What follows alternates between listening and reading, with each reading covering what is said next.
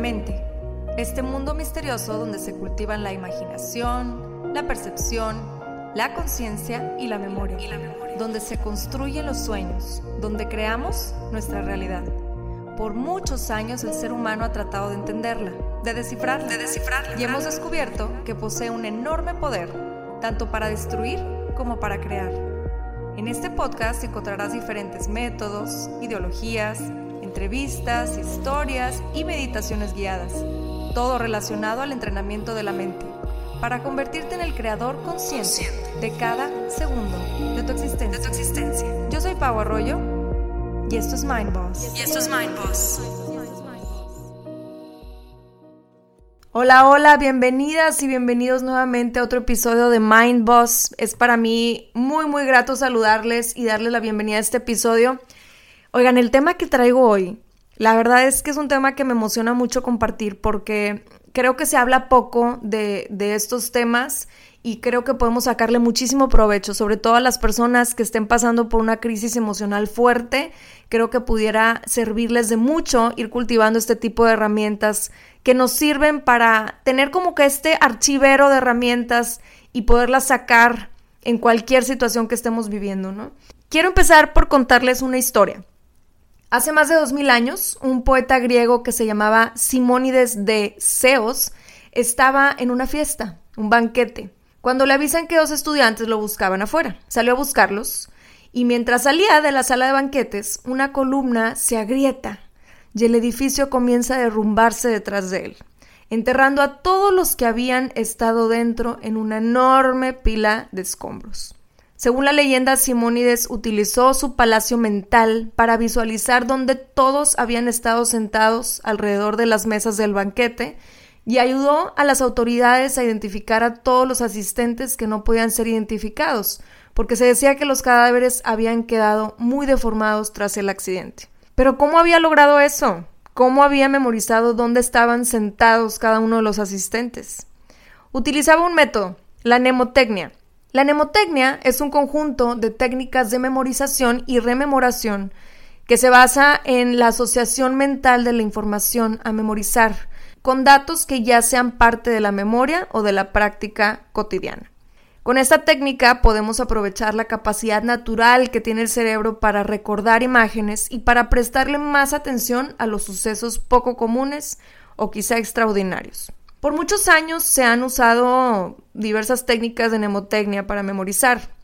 De hecho, quizá más de una vez en tu vida te has cruzado con alguna de estas técnicas porque se han usado mucho, sobre todo en las escuelas para estudiar, aprenderse o memorizar información para los exámenes, por ejemplo. Las mnemotécnicas más comunes que quizá te resulten familiares son, por ejemplo, la técnica de los nudillos. No sé si recuerden que usamos comúnmente para recordar cuáles son los meses que tienen 31 días. O bien la de memorizar números en base a imágenes. Por ejemplo, el 1 relacionarlo con una vela, porque se parece. O el 2 como a un cisne, eh, etcétera, ¿no? Recuerdo que, de hecho, en la secundaria mm, me acuerdo que nos enseñaban o nos enseñaron una mnemotécnica en donde teníamos que aprendernos una frase. La frase era, Please excuse my dear Aunt Sally. PEMDAS, las, las letras, las primeras letras eran PEMDAS, que es la que nos ayudaba a recordar la jerarquía de operaciones en matemáticas, en donde la P de please significa paréntesis, la E exponentes, la M multiplicaciones, la D divisiones, la A adiciones y la S sustracciones. No sé si la recuerdan. De esa manera nunca se nos olvidaría el orden y la verdad es que nunca se me olvidó. Tengo también un recuerdo muy vívido en donde estaba en la primaria y me acuerdo que estaba estudiando en la cocina de mi casa, estaba estudiando geografía y me acuerdo que tenía que aprenderme todos los estados y sus capitales. Y mi papá me decía que hiciera asociaciones con la palabra y a lo que me sonaba. Por ejemplo, para aprenderme la capital de Guerrero, que es Chilpancingo, a mí Chilpancingo me sonaba o me imaginaba un changuito y me lo imaginaba de guerrero. Entonces hacía esa asociación y cuando veía la palabra guerrero, automáticamente se me venía la imagen del chango guerrero y la palabra chilpancingo eh, resaltaba a todo lo que da, ¿no? Con el estado de Chihuahua me imaginaba a dos perritos chihuahuas y así recordaba que la capital de Chihuahua era Chihuahua. Y así sucesivamente, ¿no? A veces hacía asociaciones por la fonética de las palabras y otras con imágenes. Muchas otras veces hacía canciones con la primera letra de cada palabra cuando me tenía que aprender, por ejemplo, una oración o serie de palabras. La neta es que no tenía ni idea de que estas técnicas se remontan a más de dos mil años atrás en la cultura griega cuando existía Simónides de Zeus, que es el que estábamos platicando hace ratito. Cícero, el político y abogado romano, también la usaba esta técnica, este método, para memorizar largos discursos. Y hoy en día los artistas profesionales de la memoria lo utilizan para memorizar rápidamente mazos completos de cartas o listas complejas de números. Para efectos más prácticos basta con saber que existen muchas mnemotécnicas y que son simples herramientas para el entrenamiento de nuestra mente. Hoy nos vamos a enfocar en una mnemotécnica en específico, el palacio mental, o también conocido como el método de Lossi, L-O-C-I, método de Lossi. Esta mnemotécnica también es antiquísima y se origina también en la cultura de los antiguos griegos. Y en la actualidad también es común escuchar de ella. De hecho, en varias series de televisión y películas se pueden encontrar escenas donde se usa esta técnica. Por ejemplo, la serie de Sherlock Holmes, donde Sherlock utiliza repetidamente este método del palacio mental para recordar discursos, objetos o eventos eh, sucedidos con anterioridad. En la serie también del mentalista, Patrick Jane, uno de los eh, personajes, habla en varios episodios de este método. Para los aficionados de Hannibal Lecter, en, la, en las películas El silencio de los corderos y Hannibal, Anthony Hopkins usa este método también en diferentes escenas, o sea que lo hemos visto en diferentes eh, formas o quizá de diferentes usos en la actualidad también. Ahora, ¿por qué decidí enfocarme en este método? Eh, decidí enfocarme en este método en específico porque después de haber investigado un rato sobre las mnemotécnicas, creo que esta es la que más se ha usado como herramienta emocional a través del tiempo. A diferencia de las otras que quizás sean más comúnmente usadas nada más para memorizar. Ustedes ya saben que mi hit es la visualización y por ende me apasiona todo lo que esté relacionado. Pero fuera de lo que a mí me apasione, sé que esta herramienta servirá muchísimo no solo para recordar cosas, series de números o palabras que queramos recordar, que de hecho también es muy efectiva para eso, sino que también podemos usarla para nuestro beneficio en situaciones donde nuestras emociones estén controlándonos. Por ejemplo, para alguien que está sumergida o sumergido en estados de ansiedad y o depresión constante, en esos momentos donde sientes que estás en una espiral emocional del cual te resulta pues muy difícil de salir, ¿no? Quizá les ha pasado como a mí, que cuando ando bajoneada o me siento sin motivación, acudo a lugares que me traen paz mental. Por ejemplo, yo procuro mucho irme a la montaña o a lugares al aire libre porque me traen paz. Muchas somos las personas que optamos por escaparnos, entre comillas, cuando sentimos que algo no anda bien con nosotros. Hay gente que tras una crisis emocional se van a casa de sus papás un rato o se van de viaje, hay quienes se van a retiros, etcétera, ¿no? Es muy común. Es como un break que necesitamos. Mas muchas veces no nos va a ser posible escaparnos y quizá no sea lo más sano. Muchas veces no se puede ir a la montaña por el clima o porque no me da el tiempo. Muchas veces no me puedo ir de viaje porque quizá mi situación económica no vaya bien para invertir en eso. Muchas veces la casa de nuestros padres ya no está, etc. Ahora, como seres humanos, seguido optamos por buscar fuera de nosotros tanto lugares como personas en donde depositar nuestra tristeza, enojo o frustración. Y buscamos recibir de eso externo algo de consuelo. Poco a poco hemos ido entendiendo que, otra vez, todo lo que necesitamos está también dentro de nosotros y nosotros lo podemos crear con nuestra herramienta maestra que ya sabemos que es nuestra mente. Para mí, mi lugar feliz podría ser una cabaña en la cima de una montaña llena de libros y plantas. Me veo recorriéndola, me veo al lado de una chimenea, hecha bolita, leyendo mi libro favorito, o sentada afuera al lado de una fogata, y el simple hecho de imaginármelo me hace sentir bien, me hace sentirme plena. He estado en cabañas antes y he disfrutado de una fogata antes y esas son las sensaciones que me generan esas experiencias. Así que cuando pienso en eso, automáticamente conecto de nuevo con las sensaciones positivas. Ahora, pensar en las experiencias felices es una forma comprobada de ayudar a lidiar con los bajos de la vida. Pero para aquellos que sufren de trastorno depresivo mayor o de un trastorno de ansiedad, acceder a estos recuerdos es increíblemente difícil. Créanme, yo lo he vivido y sé de lo que hablo. En cambio, tendemos a reflexionar sobre incidentes negativos y autodevaluables.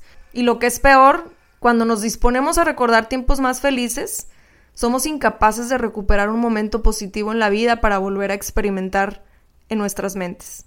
Nos centramos en lo abstracto, contemplando las causas, los significados y las consecuencias de los recuerdos en lugar de del placer que nos pueden traer, ¿no? Y pues sin experimentar alegría no podemos beneficiarnos de ella, ¿no? Pero ¿qué pasaría si les digo que hay una manera de aumentar este acceso a recuerdos positivos? Lo que necesitamos es una técnica poderosa que evoque recuerdos tan vívidos que nos transporte de regreso a ese momento feliz en el tiempo. El palacio mental es una de esas técnicas. De hecho, en el año 2013 se realizó un experimento con 42 voluntarios con distintos grados de depresión. Todos ellos estaban bajo terapia psicológica. Entonces, a todos ellos se les sometió a una formación en dos fases. La primera parte consistía en enseñarles a usar un palacio mental o método de Lossi. Y la segunda, a almacenar buenos recuerdos en los puntos principales del recorrido. Después de un tiempo se entrevistó a los pacientes y la conclusión fue que en todos la condición psicológica mejoró significativamente. O sea, sí hubo un cambio súper notorio en el estado psicológico de cada uno de ellos. Entonces, con nuestra mente y esta herramienta mnemotécnica podemos crear esos espacios en donde podemos conectarnos directamente con las emociones que sí queremos sentir. Podemos usar este método para literalmente hackear nuestras emociones y entrenar a la mente a sentirnos bien. Me imagino que han de decir, bueno, ya cállate y dinos cómo se usa este método. Ahí les va. Empezando por lo básico y lo obvio, un palacio mental no es un lugar físico, sino un conjunto de habitaciones o una ubicación específica que construyes en tu mente. Las habitaciones que vas creando funcionan para ayudarte a recordar conjuntos de cosas o en este caso emociones. Loci, que en latín significa lugar, asocia la información que necesitas recordar con una ubicación con la que estamos familiarizados. Piensa en este método como un sistema de cuenta que almacenamiento creativo y visual. Y bueno, ¿cómo empezamos a, usar este método? ¿Cómo se construye un palacio mental? Yo te sugiero que antes de comenzar a crear tu palacio mental le eches una pensada al lugar que quieres construir en tu mente. Comúnmente se sugiere que comiences con un lugar que conoces bien, que te resulte familiar. Por ejemplo, la casa de tu niñez o tu casa actual, quizá un edificio que conozcas bien, etc. Por supuesto es necesario escoger un lugar que te dé paz y tranquilidad. O bien puedes crear tu propio palacio en sueño. Hay quienes también construyen como rutas, por ejemplo, una ruta, una caminata en el bosque, pero de cierto punto a cierto punto, etcétera, ¿no? Entonces, bueno, vamos a empezar con una habitación y la vamos a llenar de cosas. ¿De qué cosas? De puertas, de muebles, de decoraciones, de fotos, sillas, camas, sofás, objetos únicos de tu infancia, cualquier otra cosa que te gustaría ver en tu palacio, ¿no? Cada objeto que coloques en esta habitación o en este tramo puede ser un lugar donde luego puedas colocar un recuerdo. Ahorita les voy a explicar un poquito más sobre eso. Después es caminar mentalmente por la habitación o por el tramo varias veces para asegurarte de la ubicación precisa de todo lo que hay ahí. Siempre comienza y termina en el mismo punto, generalmente la puerta de la habitación.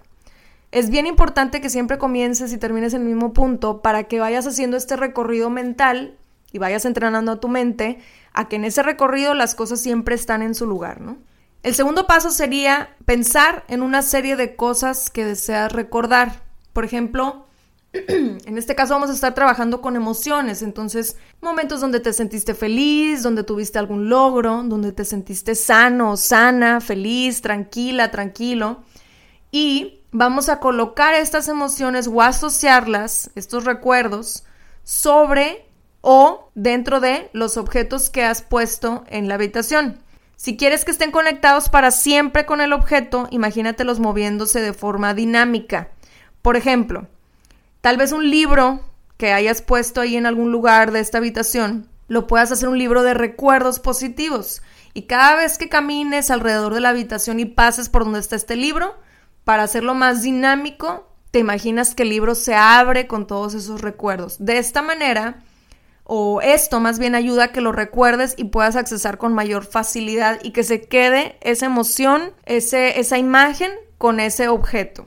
Cada vez que hagas el recorrido por tu palacio mental, debes recorrerlo de la misma manera, como decíamos ahorita, empezando por el mismo lugar para que vayas asociando los lugares con los objetos que pusiste y puedas ir generando esas emociones con las que quieres conectar. Quiero aquí mencionar que hay muchas personas que optan por poner seres o personas significativas en lugares específicos del palacio mental, en donde cada vez que las ven, estas personas les dan un mensaje especial, palabras de aliento o abrazos. Así que también en los objetos, si quieres ponerles algún sonido que te relaje, puede ser que visualices un radio, por ejemplo, y cada vez que pases por ahí, suene alguna canción que te conecte con este estado de felicidad, plenitud o paz que estás buscando. Estos loci o lugares forman los bloques de construcción de un tipo de archivero mental más permanente, en el que alguien puede almacenar información a la que desea acceso fácil y repetido en futuras ocasiones. Se le apoda el Palacio de la Memoria a este archivero, que usualmente comprende ubicaciones ficticias que vamos construyendo únicamente con el propósito de almacenar información. El método de Lossi, una vez empleado por los retóricos romanos, es ahora la técnica preferida de los campeones mundiales de la memoria. Aunque generalmente se usa para recordar objetos, números o nombres, el palacio mental puede usarse potencialmente para almacenar fragmentos de recuerdos autobiográficos, por ejemplo. Esto de los eh, atletas mentales, igual lo vamos a platicar en otro episodio porque es todo otro tema que también me interesa muchísimo. Más ahorita como nos estamos enfocando más en el método LOSI emocional o el palacio mental emocional, quisiera que nos quedáramos en esto. Y bueno, ya por último nada más mencionarles, la capacidad de visualización, imaginación, asociación y creatividad son habilidades imprescindibles que las nuevas tecnologías han hecho que vayamos perdiendo. Tengo que confesar que si bien estoy agradecida por la tecnología que tenemos al alcance de nuestras manos hoy en día, que no sabría qué hacer sin ella, también creo firmemente que es un factor que ha venido a afectar nuestro estado anímico indirectamente. Nos hemos ido deshumanizando y a la hora de buscar herramientas que nos permitan gestionar nuestras emociones nos vemos pues algo tapados, ¿no? Pienso que el tener a la mano herramientas o métodos sencillos como este nos pueden brindar mucha más seguridad y es literalmente trabajar en nuestro entrenamiento mental para poder ir creando una vida digna de vivir, ¿no? Nunca sabemos cuándo podamos requerir de estas herramientas que nos ayudan a volver a lo que somos. Porque nuestra naturaleza es ser y estar bien, estar en paz, en plenitud, disfrutando nuestra vida. Empieza a poner esto en práctica y observa los resultados que poco a poco vas obteniendo. Es importante tomar en cuenta que para que esto sea una herramienta que funcione, necesitas practicarla diario. Diario darte unos minutos para recorrer tu palacio mental como si estuvieras revisando que todo esté en orden. Puedes ir agregando habitaciones, decoraciones, colores, olores y sonidos conforme vas practicando. A partir de este episodio decidí que las meditaciones guiadas que vayan acompañadas de un tema las voy a subir aparte para que puedan accesar a ellas de manera más rápida y práctica. Así que dale ahorita al siguiente episodio donde vas a tener acceso a la meditación guiada en donde estarás construyendo tu propio palacio mental. Gracias nuevamente por acompañarme en otro episodio de Mind Boss. Te espero el siguiente miércoles para seguir creciendo y enriqueciéndonos juntos.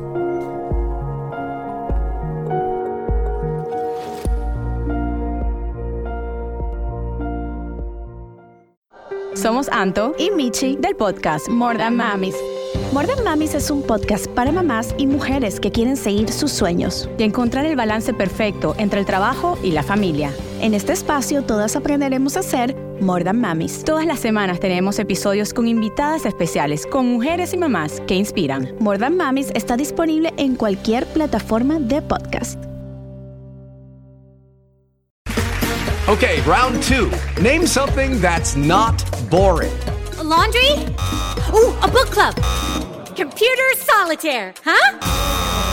Ah, oh, sorry, we were looking for Chumba Casino. That's right. ChumbaCasino.com has over 100 casino style games. Join today and play for free for your chance to redeem some serious prizes. ChumbaCasino.com. No purchase necessary. Forward prohibited by law. 18 plus terms and conditions apply. See website for details.